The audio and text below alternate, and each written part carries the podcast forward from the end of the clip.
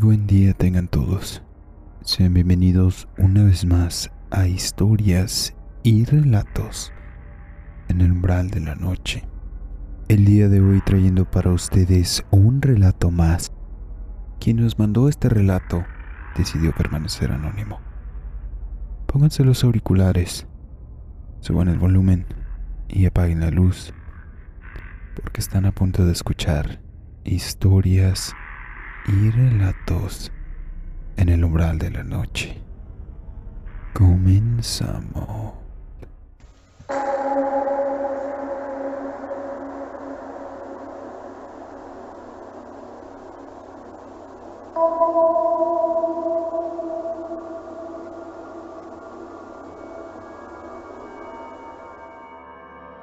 Muy buen día, canal.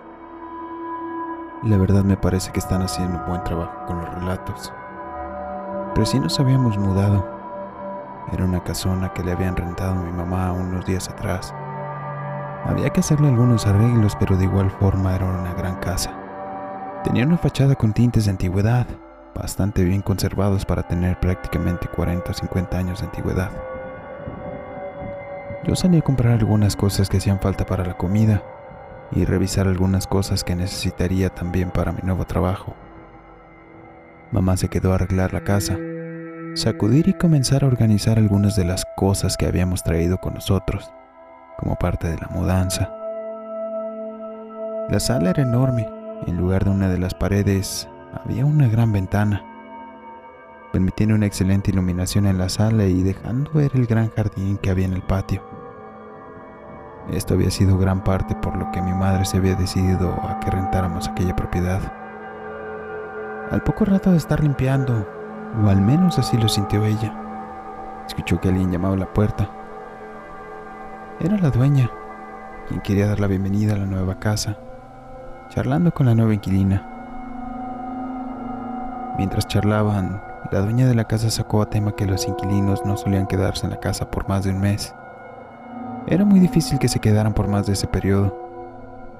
Incluso hubo ocasiones en que los inquilinos salieron antes de que se cumpliera siquiera una semana de haber llegado, dejando muebles, ropa y otras cosas. Por ese motivo algunos muebles había decidido dejarlos para el servicio de los inquilinos, pues ya no los habían reclamado. Curiosa de la situación, mi madre quiso saber el por qué. ¿Por qué había sido esto? Pues para ella el precio de la renta era bastante razonable y la casa era muy bonita. La dueña respondió que no estaba al 100% segura de qué se tratara eso en realidad, pues como dijo, muchas veces los inquilinos no regresaban para aclarar las cosas y los que lo hacían solamente alegaban que no podían aguantar otro día más en la casa. Algunos de los vecinos rumoraban que habían llegado a escuchar que los inquilinos mencionaban que en la casa pasaban cosas raras algo que no podían explicar del todo, pero que en ocasiones era como si alguna presencia dentro de la propiedad quisiera hacerles daño.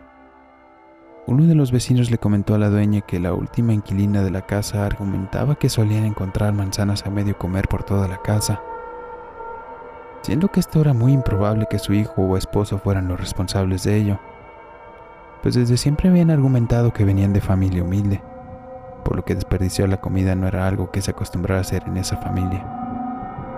Mi madre, quien había tenido experiencias relacionadas con presencias o situaciones similares con anterioridad, lo vio con algo de incredulidad, pues normalmente a pesar de haber sido testigo hasta cierto punto, nunca lo relacionaba con cosas paranormales. Después de esa charla las cosas transcurrieron con normalidad. Yo empecé a desempeñarme en un nuevo trabajo sin mucha relación social que digamos. Entré en una rutina de salir a trabajar antes de las 8 de la mañana y regresar cerca de las 6 de la tarde, solamente a distraerme un rato con la computadora o los videojuegos. Para los fines de semana me gustaba hacer algo de ejercicio. Cerca de la tercera semana de estar viviendo la nueva aventura comenzaron a escucharse algunas cosas anormales durante la noche.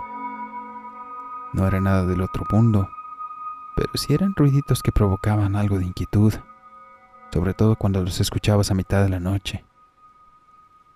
Esa misma semana seríamos testigos de lo que creemos pasaron los inquilinos anteriores.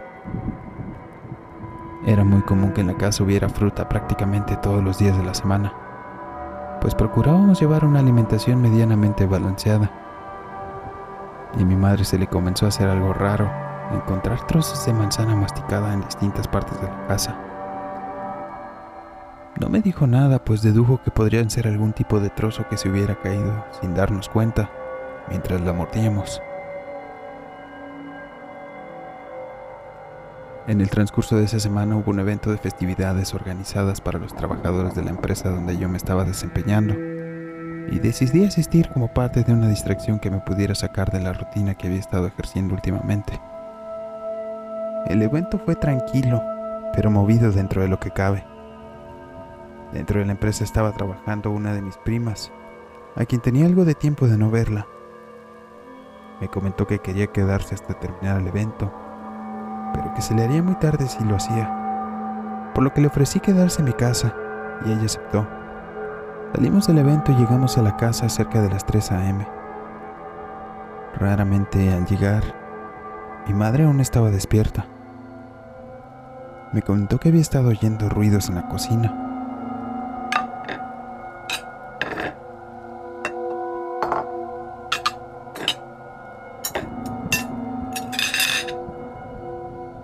si movieran algunas tazas, vasos y platos de cristal, por lo que decidió bajar a revisar en dado caso que alguien se hubiera metido.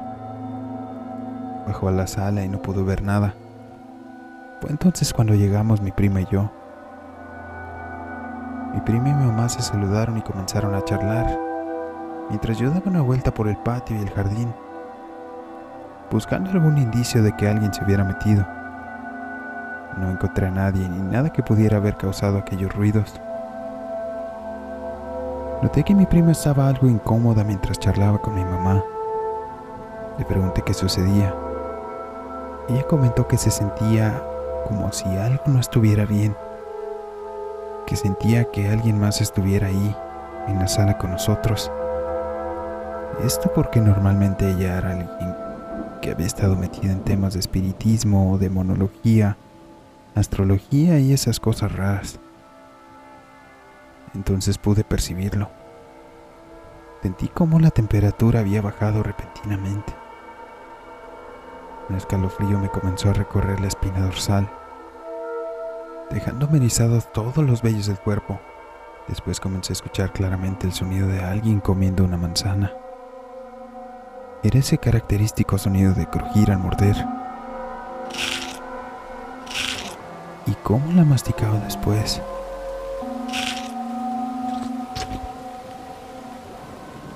Pude ver que había algunas manzanas con mordidas en el área de la sala. De repente todo se puso más tétrico. Las luces comenzaron a parpadear. Mi prima dijo que en estos casos había que hacerle saber a los espíritus quiénes eran los dueños de la casa. Por lo que tratamos de hacer un círculo mientras nos tomábamos de las manos. No sabíamos qué error estábamos cometiendo. Justo al tomarnos de las manos y comenzar a pronunciar las palabras que esa casa era nuestra y ellos debían irse, justo al terminar de decir la frase, una fuerte ventisca o ventarrón golpeó la ventana, haciéndola vibrar fuertemente. Por un momento pensé que se iba a romper por completo, haciéndonos daño con los trozos de vidrio que salieran volando en el proceso. Por suerte no fue así. Tratamos de seguir con el rito, haciendo algunos rezos. Pero cuando estábamos por la mitad de la segunda frase, vimos como los trozos de manzana medio comer en la sala se elevaron por sí solos, comiéndose con una rapidez que pareciera que simplemente habían desaparecido.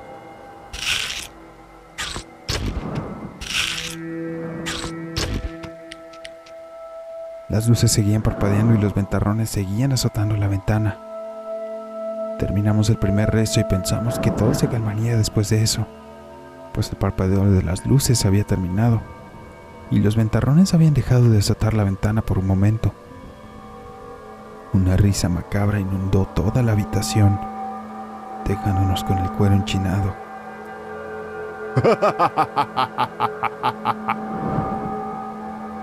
Otro ventarrón azotó la ventana y entonces decidimos tratar de seguir con el rito, Pero después de haber escuchado aquella risa, ese sonido tan desalentador, fue como si nos hubieran borrado de la memoria la capacidad para hablar. Tratábamos de hacer oración, pero solo palabras a medio pronunciar o sonidos incoherentes salían de la garganta.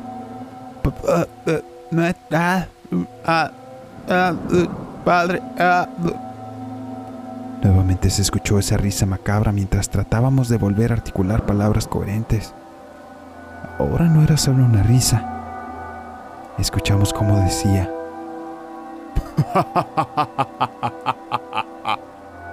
Qué tontos son si ustedes solos creen que pueden hacer algo contra mí.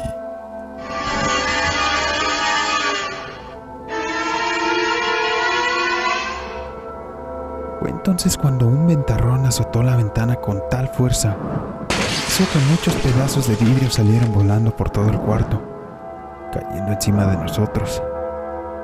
Yo como reflejo corrí a tratar de cubrir con mi cuerpo a mi mamá, mientras mi prima salía corriendo y gritando sonidos sin sentido. Tomé a mi mamá y salimos de la casa. Al día siguiente acudimos con un sacerdote, quien nos dijo que muy probablemente la casa era sede de un poltergeist demoníaco, tan poderoso que nos recomendaba no volver a quedarnos ahí. Nos dio un frasco con agua bendita para tratar de entrar a la casa y poder sacar nuestras cosas. Nos acompañó e hizo un pequeño ritual durante el día. Aprovechamos la luz y durante ese transcurso nos decidimos a empacar todo lo que pudimos para salir de la casa cuanto antes. Tomamos lo mayormente esencial y nos alejamos de la propiedad para no volver jamás.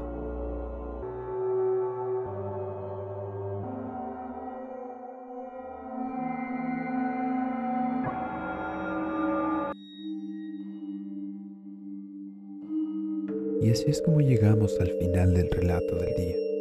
Increíblemente perturbador. Dejen en los comentarios si ustedes han pasado por algo similar o conocen alguna propiedad que sea famosa por sus poltergeist o posesiones demoníacas. En la descripción dejamos la información de contacto para que nos hagan llegar sus relatos y así poderlos nosotros transmitir a la audiencia. No olvides darle un like y suscribirte si te gusta el contenido, así como de compartirlo para que sigamos creciendo juntos. No olvides escuchar historias y relatos en el umbral de la noche la próxima semana. Todos los lunes, un relato nuevo. Yo soy Draco TRX. Muchas gracias. Nos vemos.